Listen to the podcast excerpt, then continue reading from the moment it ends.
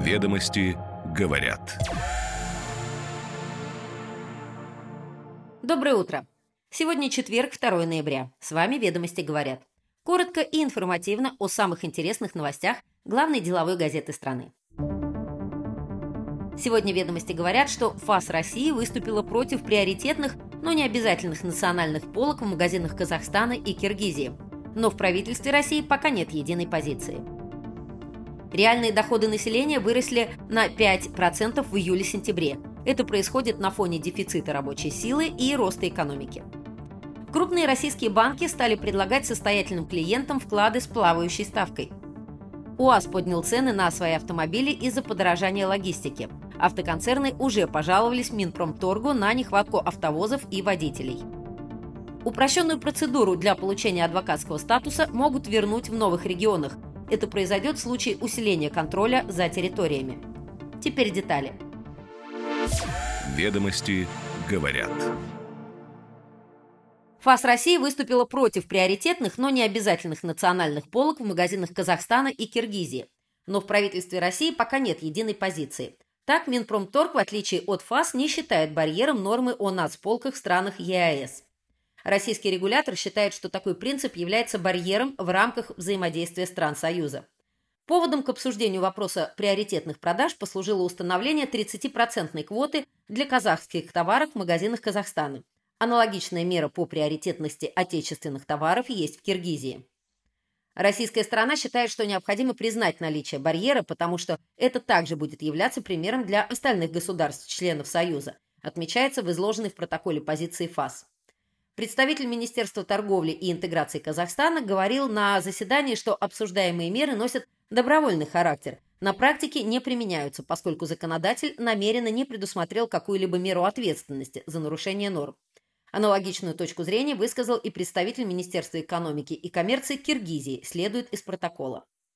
Если на практике такие нормы не действуют, то целесообразно их исключить, указал представитель ФАС. Он добавил, что нормы, которые закреплены законодательством того или иного государства, не могут носить рекомендательный характер. Но такой согласованной позиции у российских ведомств сейчас нет, следует из комментариев Минпромторга. Ведомостям от лица статс-секретаря заместителя министра Виктора Евтухова. В Минпромторге считают, что если приоритетное размещение тех или иных товаров на полках в магазинах никак не ограничивает права других стран ЕАЭС, то признание его барьером является казуистикой. В начале октября против создания аналогичных полок отечественных товаров на российских маркетплейсах выступила и Минэкономразвития России, назвав инициативу нереализуемой в тех случаях, когда покупатель обращается к сайту с конкретным поисковым запросом.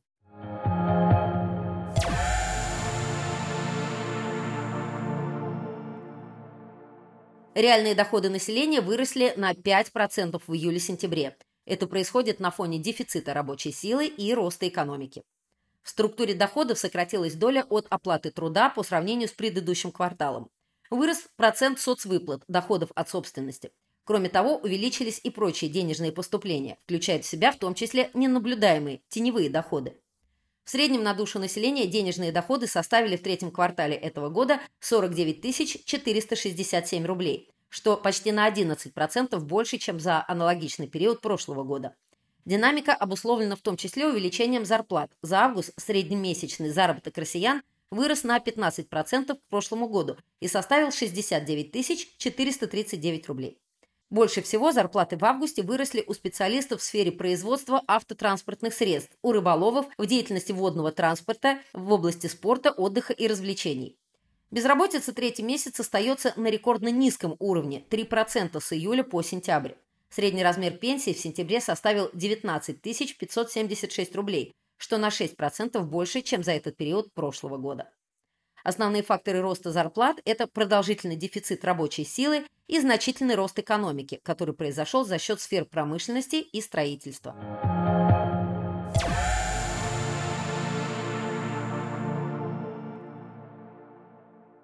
Крупные российские банки стали предлагать состоятельным клиентам вклады с плавающей ставкой. Чаще всего такие продукты появляются в линейках банков в период высокой ключевой ставки – в дальнейшем это позволяет игрокам снижать процентные расходы, говорят эксперты.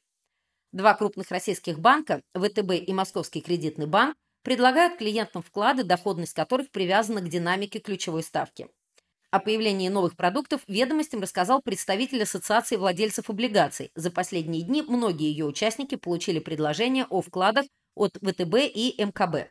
Но речь не о социальных вкладах для людей с низкими доходами, о которых власти говорят последние несколько лет. Новый продукт предлагается пока только для ограниченного круга состоятельных клиентов сегмента «Приват». Сумма вклада, который ВТБ предлагает открыть VIP-клиентам, начинается от 50 миллионов рублей, а диапазон ставок в зависимости от срока и размера вклада составляет от ключевая минус 0,5 процентных пункта до ключевая минус 1 процентный пункт. При текущем значении ставки ЦБ в 15% доходность по этому вкладу достигает 14-14,5%. МКБ разослал похожее предложение некоторым состоятельным клиентам 1 ноября, говорит представитель АВО. Сумма вклада от 100 миллионов рублей. Ставка определяется по формуле ключевая минус 0,5 процентных пунктов. На сайтах обоих банков данных о вкладах нет. Основной риск для банка от вкладов со ставкой, привязанной к ключевой, это удорожание фондирования при резких скачках ключа вверх, особенно если кредитный портфель к нему не привязан. Поэтому предложение таких продуктов не является массовым, но конкуренты будут оценивать целесообразность введения таких вкладов по опыту ВТБ и МКБ.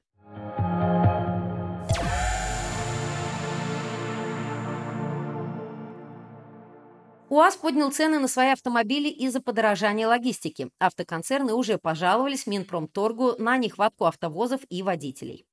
Ульяновский автозавод с 1 ноября ввел частичную компенсацию стоимости доставки автомобилей до дилерских центров в размере 50 тысяч рублей, говорится в сообщении компании. Это было сделано в связи с резким и неуправляемым увеличением тарифов на логистические услуги по доставке готовых машин по России во втором полугодии этого года.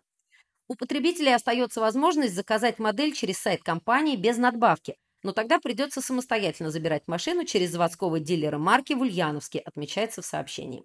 Срок ожидания автомобиля в таком случае составит от 3 до 6 месяцев с момента размещения заказа.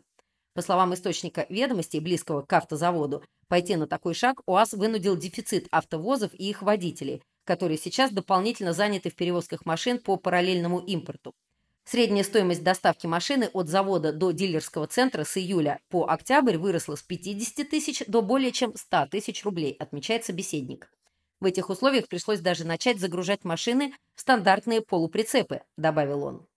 Автопроизводители, импортеры и дилеры столкнулись с дефицитом автовозов, тягачей со спецприцепами для перевозки машин еще летом.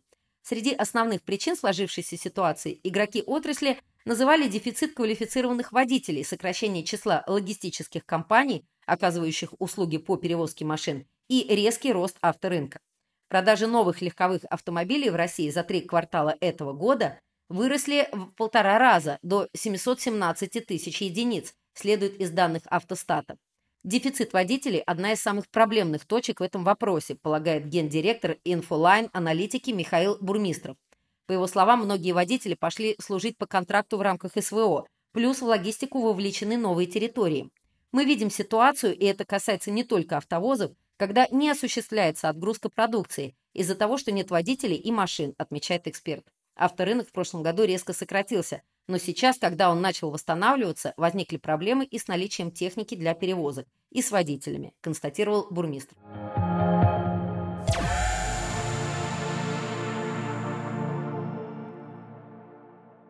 Упрощенную процедуру для получения адвокатского статуса могут вернуть в новых регионах. Это произойдет в случае усиления контроля за территориями.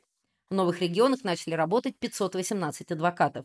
В связи с этим депутат от «Единой России» Александр Сидякин указал на проблему, которая связана с тем, что в новых регионах получают статус в упрощенном порядке, при этом часть из зарегистрированных в этой процедуре защитников уезжают работать в другие регионы. В Запорожье 47 новых адвокатов, 35 в Херсонской области, привел он пример. Они получают статус и уезжают работать в другие регионы, в Краснодар и Крым. Нужно, давая адвокатам статус, оставлять их работать в новых регионах.